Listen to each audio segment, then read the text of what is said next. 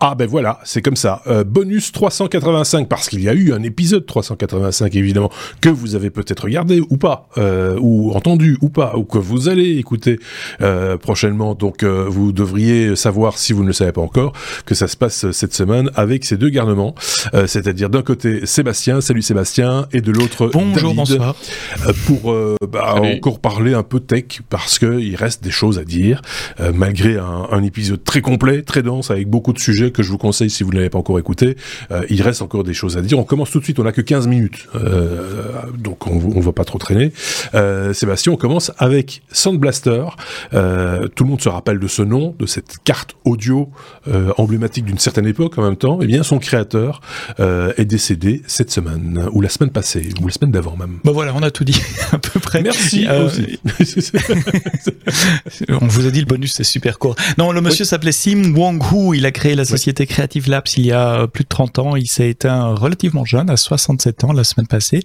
Et euh, l'histoire euh, se souviendra de lui comme bah, le créateur de Creative Labs qui a fait cette fameuse carte Sound Blaster. Si vous êtes plus jeune, une carte son, c'est un concept un peu ésotérique parce que maintenant, n'importe Oui. quel PC à, à 200 balles qui est capable de faire de la musique, de rendre du MP3, etc. Mais il faut savoir que euh, quand moi j'ai fait de l'informatique quand j'étais plus jeune, euh, un PC ça faisait bip bip bip, éventuellement quatre tonalités de bip ou six, euh, mais, mais pas plus. Si on voulait vraiment avoir un son euh, stéréo, alors il y avait deux raisons de le faire. Essentiellement c'était pour les jeux euh, Ouais. et pour les jeux. Euh, c'était à peu près ça. Hein il y avait pas Ouais, je d'autres. pense qu'il y a pas de. Non, mais enfin moi je, je, je faisais un peu de travail de, de montage audio, etc. Oui, c'est Enfin, ça, les- gens qui font du son. 386. Ouais, les gens Ouais, qui faisaient du son à l'époque avaient quand même été tentés d'essayer de faire sortir.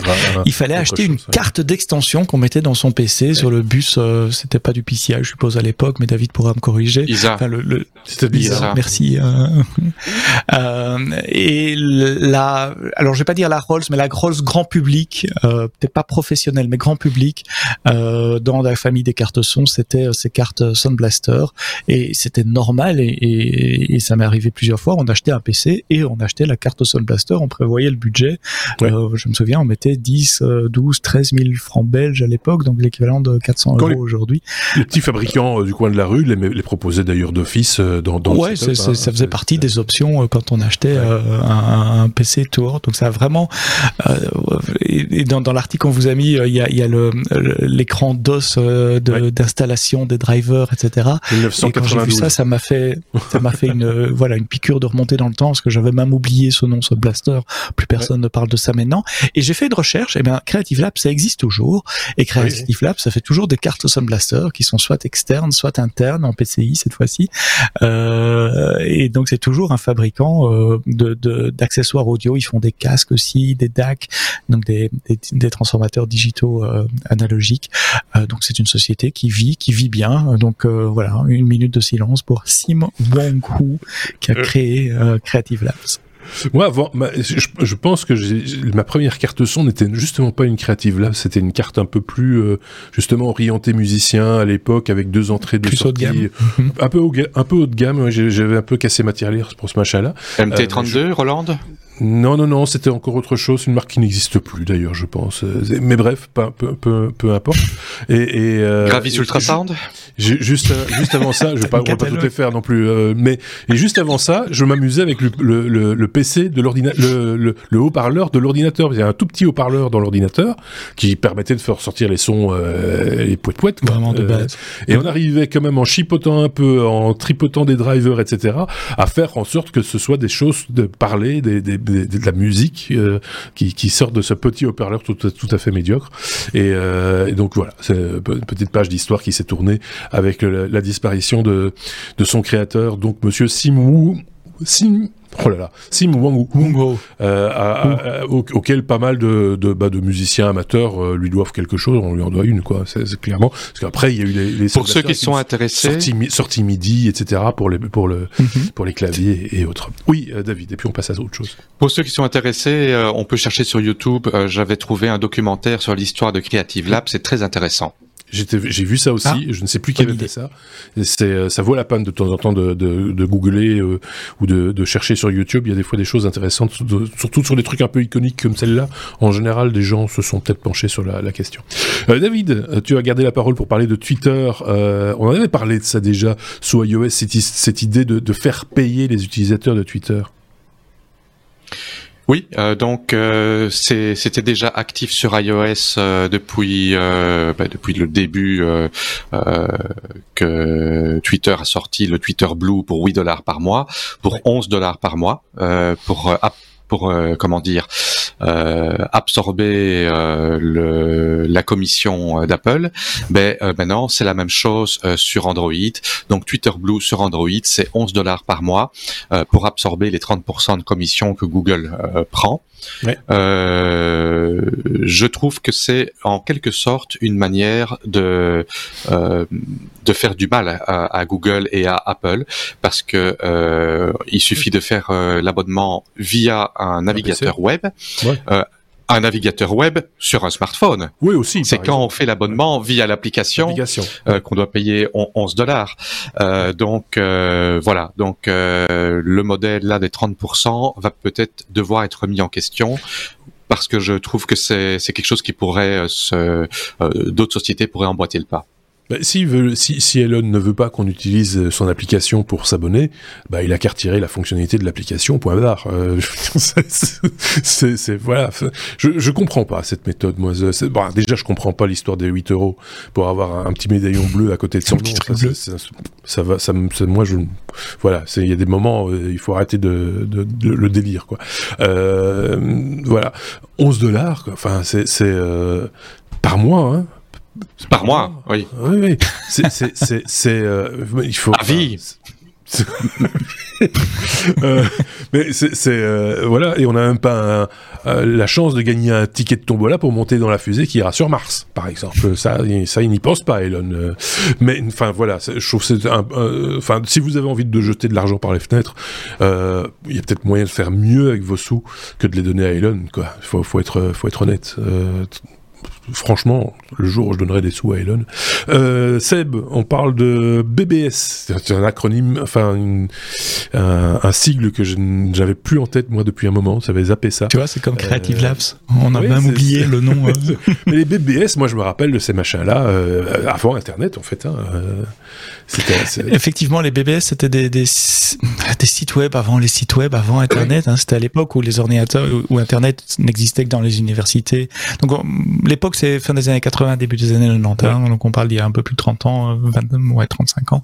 Euh, Internet tel qu'on connaît aujourd'hui n'existait pas. Il y avait des réseaux entre universités pour l'armée américaine et des choses comme ça, euh, mais à la maison il n'y avait pas Internet. Et en revanche, il y avait déjà des modems, donc c'est un appareil qu'on branchait sur l'ordinateur, sur le port série en général, et qui se branchait sur la ligne téléphonique qu'on avait à la maison, téléphone fixe. Il y avait même un, autre truc, c'était un espèce de, de, boîtier sur lequel on posait le ah. cornet de téléphone. Ouais, ça c'était encore plus, ouais. ouais moi j'ai connu ça. Oui, on posait le, cornet du téléphone pour. Euh, ouais. c'était audio en fait, c'était il y avait un micro d'un côté, un haut-parleur de l'autre, euh, euh, inversé par rapport au téléphone, et ça et ça ça ouvrait le dialogue entre guillemets. Il fallait numéroter sur le téléphone, et puis une fois que la communication mhm. était initiée, ça ça commençait à dialoguer quoi. Ouais. Et ces, ces, ces, appareils, en fait, ils transformaient euh, des signaux informatiques en son que transportaient par le téléphone, et puis de l'autre côté, on retransformait le son. Et donc, on pouvait tourner un, un ce qu'on appellerait un serveur web aujourd'hui, hein, un serveur BBS chez soi, à la maison, mhm. euh, et euh, on diffusait ce numéro de téléphone euh, dans des listes, dans des clubs d'amateurs, dans des magasins d'informatique, etc. Et les gens pouvaient téléphoner et se connecter sur votre serveur et y chatter, comme on fait aujourd'hui, ou télécharger des fichiers que vous aviez mis à disposition c'était les premiers partages de logiciels pardon de shareware et de, de, de, choses comme ça.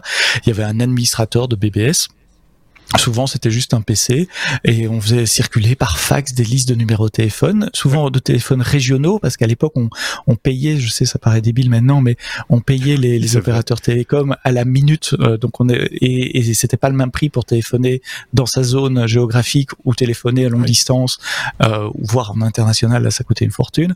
Euh, mais, mais donc, si à Bruxelles, on essayait de téléphoner à Bruxelles, euh, moi, j'habitais en Brabant wallon, il fallait, je devais rester dans mon 010 euh, pour, pour pas pour pas que ça coûte trop cher à mes parents. téléphoner en Flandre, il fallait, on, on, on, avait une petite. Passer par un opérateur. Hein. interzonal et interzonal long. C'est ça, c'était interzonal, interzonal long, et quand on avait une communication à faire avec quelqu'un qui était dans un autre, en France on dirait un autre département, ah ben on, minutait son, son, coup de téléphone parce que sinon ça, voilà. Et à la maison il y avait qu'une seule ligne téléphonique, donc euh, quand on avait un serveur BBS et que les gens appelaient le toute la nuit, ça sonnait. Quand les parents décrochaient, ils tombaient sur un signal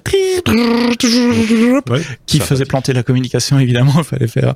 Enfin voilà, c'est une autre époque. Euh, plongez-vous dans cet article. J'ai eu un, un article que j'ai trouvé sur Ars Technica, qui est un site web que j'aime bien parce qu'il est à la fois un peu technique, mais pas toujours sur la, la, dernière nouveauté. Ils font des articles de fond, etc.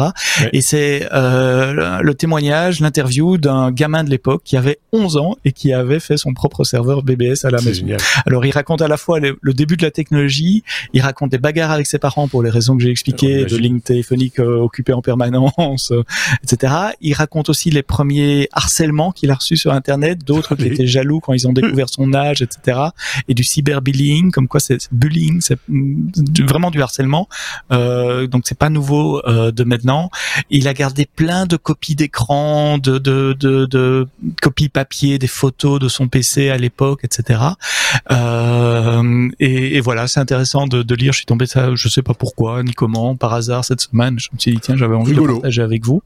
Et voilà. ouais, je sais pas, je sais pas où c'est apparu quelque part dans un fil de news euh, chez moi. Ouais, bah, euh, ça pourrait quasiment être moi à deux ans près. il, fait toujours tourner son BBS, mais sur un, un serveur web euh, depuis plus de 17 ans. Donc le, le, dernier BBS téléphonique qu'il a eu à l'époque est toujours live sur un site web. Et il dit mais maintenant je l'ai fait tourner plus longtemps en version web qu'en version BBS téléphone. Donc lequel est le vrai, lequel est la copie, lequel est l'original? Euh, voilà, allez regarder ça. Intéressant, on met les liens, hein, comme toujours, dans la description de l'épisode. Il ne reste que deux minutes, même pas, David. Moi, j'avais 13 ans. Voilà, très, tu avais 13 ans. Deux minutes même pas pour parler, euh, David, de ton dernier sujet, euh, stockage optique, le successeur, un successeur de euh, Blu-ray. T'as deux minutes, même pas. Oui, bah, une minute, ça va. Ah euh, donc euh, c'est euh, voilà, euh, c'est une start-up assez obscure qui s'appelle Folio Photonics qui en 2022 avait parlé de, de sortir des cartouches de 100 Tera pour rivaliser les les backups qui sont faits sur des bandes magnétiques, sur les disques ah durs pour Les, les archivages professionnels. Et il parle maintenant de sortir le successeur du Blu-ray en quelque sorte qui serait un disque de 1 terabyte euh, qui coûterait 3 dollars seulement, mais seulement le lecteur, le graveur coûterait entre 3000 et 5000 dollars. Maintenant, ces, ces, ces stockages optiques euh, de, taille pareille, ça fait de nombreuses années qu'on en parle, il n'y a jamais rien qui est encore sorti.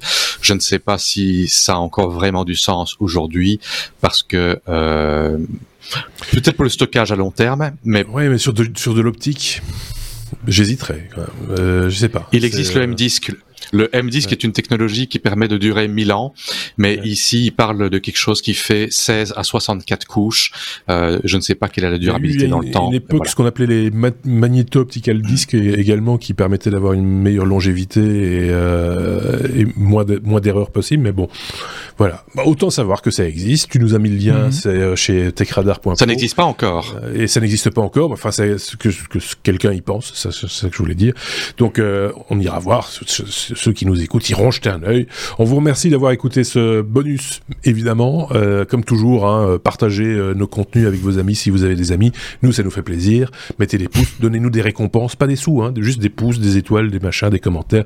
Ça nous va très bien. Merci David. on se dit à très bientôt. Merci également à Sébastien. On se dit aussi à très bientôt et euh, passez une excellente semaine. Euh, le prochain rendez-vous, bah, ce sera l'épisode 386. Voilà tout. Ciao ciao